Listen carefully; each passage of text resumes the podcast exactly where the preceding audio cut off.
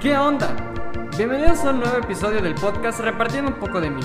En este episodio hablaremos sobre las cosas que debemos evitar decir cuando estemos con una persona que padece de déficit de atención.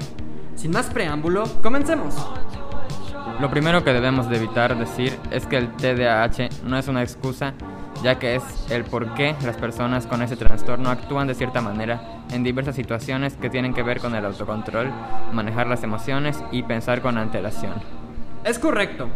Igual, procurar evitar decir que todos nos distraemos a veces, porque es cierto que muchas veces perdemos la concentración, pero no es lo mismo, ya que a diferencia de otras personas, la gente con ese trastorno se distrae en la mayor parte del tiempo. El TDAH te hará más creativo. Esta frase es totalmente incorrecta y jamás debemos decirla. Este comentario hace una expectativa de la persona muy poco realista debido a que se les dificulta generar ideas y opiniones rápidamente. Otra de las peores frases para comentar es, si puedes concentrarte en cosas divertidas, puedes concentrarte en el trabajo. De hecho, esto tiene relación al último tip que les dimos el episodio anterior, donde decíamos que es bueno acompañar a las personas con TDAH cuando realicen actividades aburridas, porque así es más tolerable. Recuerden que ellos no pueden controlar su capacidad de concentración. Nunca le digas a una persona con este trastorno que lo va a superar, porque la realidad es que el TDAH es una condición de por vida.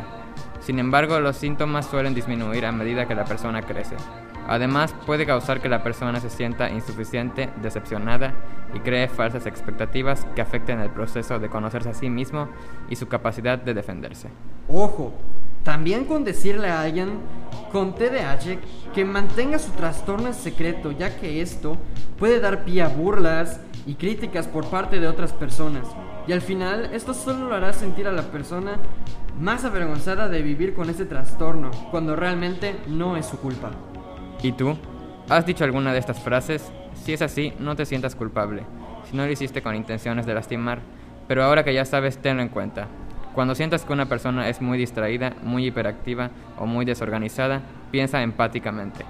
Antes de finalizar, me gustaría añadir que recientes estudios han demostrado que el ruido blanco de fondo mejora la función cognitiva de los estudiantes de secundaria con TDAH, mientras que empeora la de los estudiantes que no presentan ese trastorno.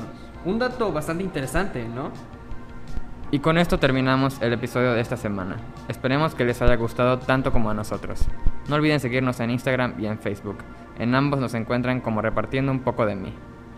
Y no nos extrañen, porque la próxima semana hablaremos sobre la pirámide de Maslow. Hasta el próximo episodio, y siempre que tengan presente que la mejor medicina es la empatía.